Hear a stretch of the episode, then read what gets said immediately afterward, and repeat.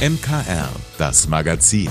Alles rund um Kirche, Glaube und mehr aus dem Erzbistum München und Freising.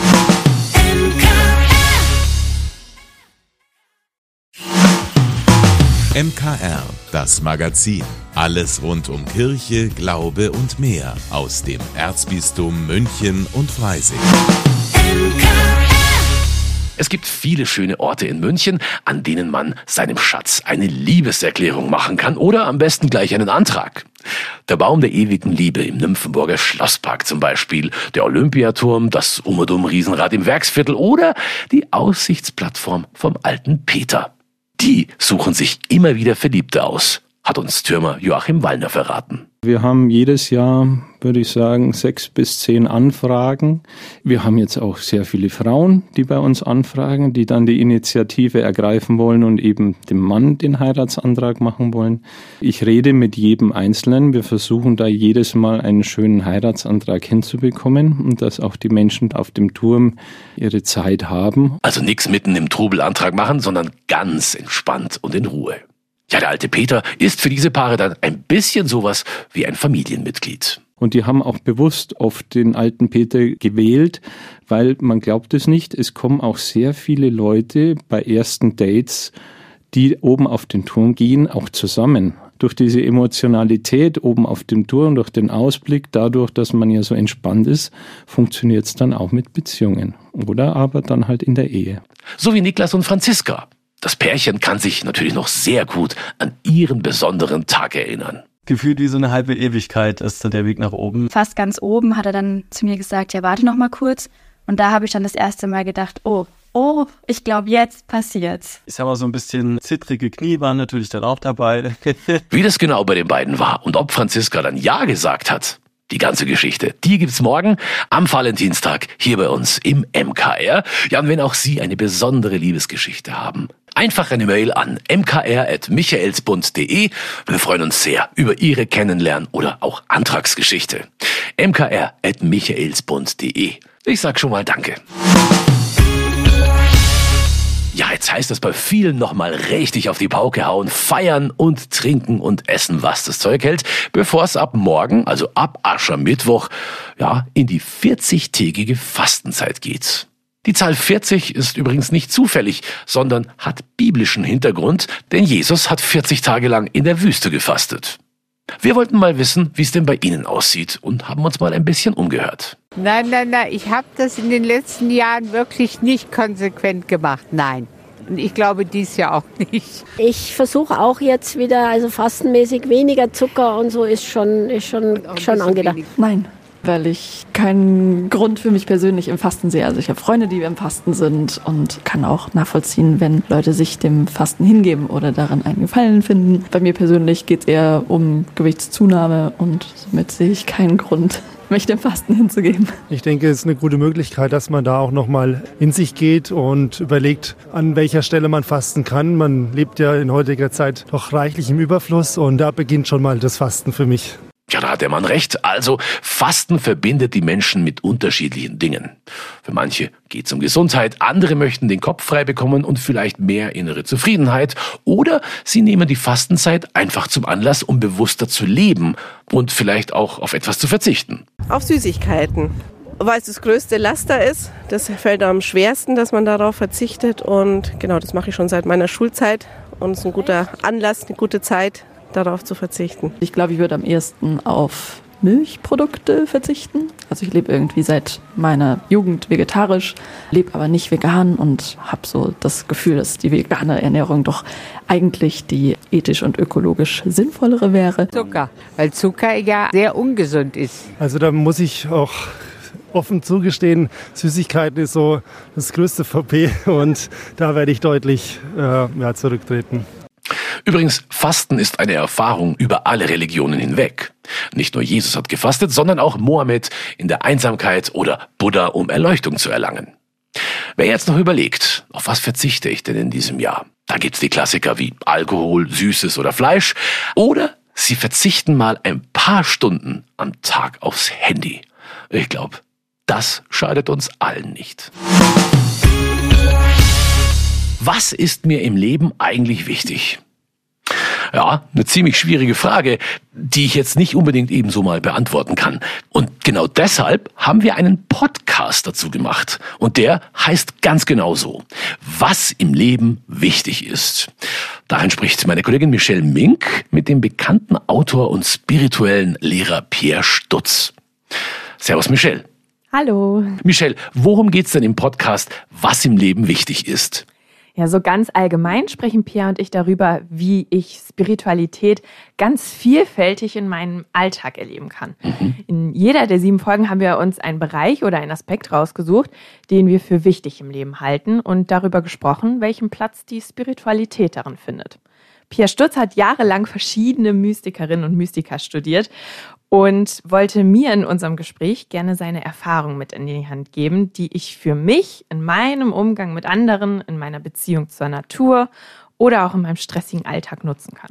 Das ist jetzt so ein kleiner Einblick und ich hoffe, dass die eine oder andere äh, der Zuhörenden, wenn sie da irgendwie eine Spur gefunden hat, oh, mein Leben könnte, könnte reicher werden, sinnerfüllter, gotterfüllter, indem wir nicht mehr trennen zwischen Gott und Mensch, sondern indem wir ausdrücken, was eben die Grundaussage von allen mystischen Menschen ist, Gott in allem mhm. finden. Ja, das klingt ganz schön interessant. Was war denn in der ersten Folge Thema? Wir haben erstmal ganz allgemein angefangen. Pierre hat mir erklärt, dass das Wort Spiritualität aus dem Lateinischen abgeleitet ist und einfach atmen heißt. Mhm. Und das hat ganz wunderbar gepasst, weil es in der ersten Folge darum geht, dass ich, und vielleicht kennst du das ja auch, im hektischen Alltag schon mal gerne vergesse durchzuatmen. Absolut, klar. Ja, so innezuhalten und meinen Gedanken einfach mal zuzuhören. Und wie komme ich da raus? Wie kann ich das ändern? Ja, das hat tatsächlich viel mit kleinen Ritualen zu tun. Pierre gibt uns über den ganzen Podcast hinweg immer wieder kleine Rituale mit, die er vormacht und die uns helfen, mal kurz durchzuatmen und in uns hineinzuhorchen. So wie das hier. Ich stehe natürlich gerne wieder auf, immer wenn, wenn es um Übung geht, aber man kann das auch im Sitzen machen. Also am liebsten würde ich natürlich jetzt einen Baum umarmen. Äh, es ist leider kein Baum jetzt hier, aber ich möchte schon sagen, wenn ich in eine Stadt komme, ich halte immer Ausblick nach dem Himmel und nach Bäumen. Und das Umarmen eines Baumes und dann himmelwärts zu schauen, also das verändert meinen Blick, wenn ich nur so eben gebückt, sorgenvoll durchs Leben gehe. Aber wer genau wissen möchte, wie ich wieder mehr Spiritualität in meinen Alltag bekomme und auch verhindere, dass so ein Ritual einfach zur Routine wird irgendwann, der hört am besten einfach mal selber rein. Sehr schön. Vielen herzlichen Dank. In sieben Folgen der Podcast Was im Leben wichtig ist mit dem Schweizer Buchautor Pierre Stutz. Den Podcast gibt's überall, wo es Podcasts gibt, ab diesen Aschermittwoch und natürlich auch auf YouTube. Da gibt es nämlich das Ganze auch als Film. Also ab Aschermittwoch und dann jeden Sonntag durch die Fastenzeit bis Ostern. Vielen Dank, liebe Michelle. Danke, Ivo. Haben eigentlich auch Sie jemanden in der Familie, der so richtig schön in Anekdoten schwelgen und die Vergangenheit lebendig werden lassen kann? Ich finde definitiv eine sehr schöne Möglichkeit zur Ablenkung, besonders wenn das Hier und Jetzt gerade nicht so lustig ist. In unserem heutigen Lesetipp stellt Ihnen meine Kollegin Gabi Hafner gleich einen Roman vor, in dem es jede Menge Anekdoten zum Schmunzeln gibt, obwohl die Gesamtlage sehr ernst ist. Ein Buch, unser Lesetipp im MKR. Bitteschön. Münchner Kirchenradio. Literatur. Mein Buch diese Woche ist ein Plädoyer für Familienzusammenhalt, Kampfgeist und Humor, selbst wenn alles aus dem Ruder zu laufen droht, und ein Mutmacher für alle, die um das Leben einer geliebten Person fürchten müssen. Der Grundton ist heiter bis verzweifelt, den Umständen entsprechend. Herr Kiak dachte, jetzt fängt der schöne Teil des Lebens an. Dieser Titel lässt schon ahnen, das schöne Leben muss warten. Besagter Herr Kiak ist der Vater der Ich-Erzählerin, ein Gastarbeiter der frühen Stunde, der seine kurdische Heimat mit starken Geschichten für seine Kinder heranzoomt. Ein liebevoller, ein freundlicher Mensch. Die Handlung mit einem Fuß ist er bereits zurück in der Türkei, um seine späte Liebe zu heiraten. Doch Deutschland, seine Gastarbeiterheimat, hält ihn am anderen Fuß fest mit der fiesen Diagnose Lungenkrebs. Seine Tochter ist an seiner Seite, begleitet ihn, organisiert, kümmert sich. Herr Kiak muss das erste Mal in seinem Leben in ein Krankenhaus und möchte am liebsten davonlaufen. Panik macht sich breit. Die Tochter baut ihm viele Brücken, damit er Ja sagen kann zu einer Behandlung. Sich und ihren Lesern erlaubt Melikiak kleine Fluchten in die Heimat des Vaters, um ihn ganz zu verstehen. Die Mexikaner Anatoliens, das sei seine Sippe gewesen, behauptet er, die Cowboys aus Bingöl im kurdischen Ostanatolien. Er erzählt ihr die Geschichte, wie zur Zeit seiner Großväter eine Blutfehde beigelegt wurde. Am Ende wird der bärenstarke Täter eine Maus verschlingen. Und der Krebs, wie lässt sich die Fehde mit diesem Übeltäter beenden? Die OP wird abgesagt. Es beginnt ein Auf und Ab von Hoffnung und Verzweiflung, das alle kennen, die mit Schwerkranken zu tun hatten. Ausgerechnet am Karfreitag soll der Vater seine erste Chemo bekommen. Vergnügungsfaktor. Melikiak versteht sich darauf, Komik auch aus tragischen Momenten heraus zu destillieren, wenn sie den unwilligen Vater ins Krankenhaus begleitet und ihm durch einen Schwenk mit der Krankenakte auch noch eine Wunde an der Stirn zufügt. Werfen Patienten wirklich ihre Zigarettenstummel ins Bett, wie ihr der Vater berichtet, oder ins Blumenbeet, wie ihr klar wird, als sie ein entsprechendes Schild im Garten sieht? Mit seinen Anekdoten aus der Großfamilie hält er dafür eine enge Verbindung zur früheren Heimat aufrecht, ein großer Unterhaltungsfaktor im Roman. Kuschelfaktor. Großfamiliengeborgenheit, voller Einsatz für den Kranken. In vielen Ländern ist das ein Muss, weil es gar kein Krankenhausessen gibt. In Deutschland stört das den geregelten Ablauf, doch Familie Kiak lässt sich davon nicht abschrecken. Und als die Chemo beginnt, kann der Vater ein Bad in der Familie nehmen. Alle sind da. Eine fürsorgliche Belagerung, wie die Autorin es nennt. Erkenntnisgewinn. Was ist Stärke, was Schwäche im Angesicht von Krankheit, Sterben und Tod? Alles zu mobilisieren, die Ärzte zur Rede zu stellen, keine Weichheit zu erlauben? Oder muss man die Möglichkeit des Sterbens vielleicht akzeptieren, bevor sich Kräfte dagegen sammeln lassen? Die Tochter hadert mit dem weinerlichen Vater, aber hat sie vielleicht mehr Angst vor seinem Tod als er selbst? Bemerkenswert. Sehr aufschlussreich zu lesen fand ich aber auch die Einsprengsel aus der Lebensrealität eines Gastarbeiters, die Zwölf-Stunden-Schichten nachts an dröhnenden Maschinen etwa, mit denen haarfeine Kupferdrähte lackiert wurden für die Raumfahrtindustrie und viele giftige Dämpfe abfielen für die Arbeiter. Im Rentenalter kann er nie ganz zurückkehren in die Türkei, denn er ist in Deutschland krankenversichert und kann sich nur dort behandeln lassen.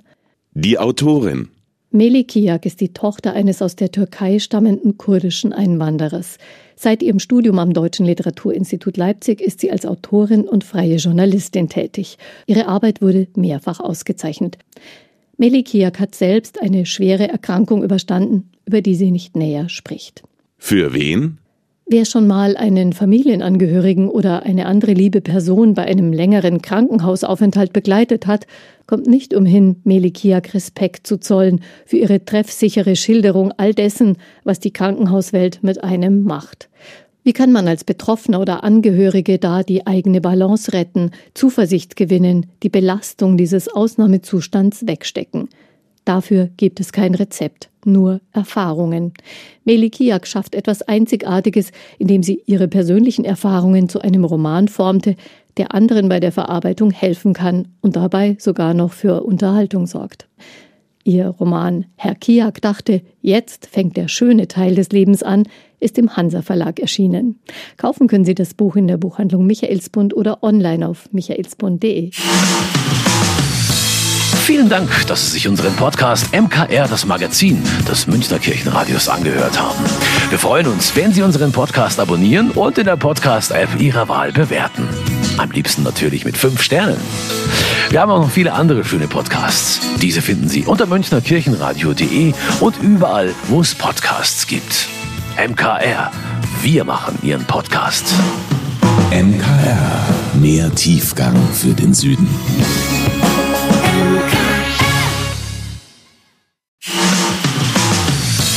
Vielen Dank, dass Sie sich unseren Podcast MKR, das Magazin des Münchner Kirchenradios, angehört haben. Wir freuen uns, wenn Sie unseren Podcast abonnieren und in der Podcast-App Ihrer Wahl bewerten. Am liebsten natürlich mit fünf Sternen. Wir haben auch noch viele andere schöne Podcasts. Diese finden Sie unter münchnerkirchenradio.de und überall, wo es Podcasts gibt. MKR Wir machen Ihren Podcast. MKR. Mehr Tiefgang für den Süden.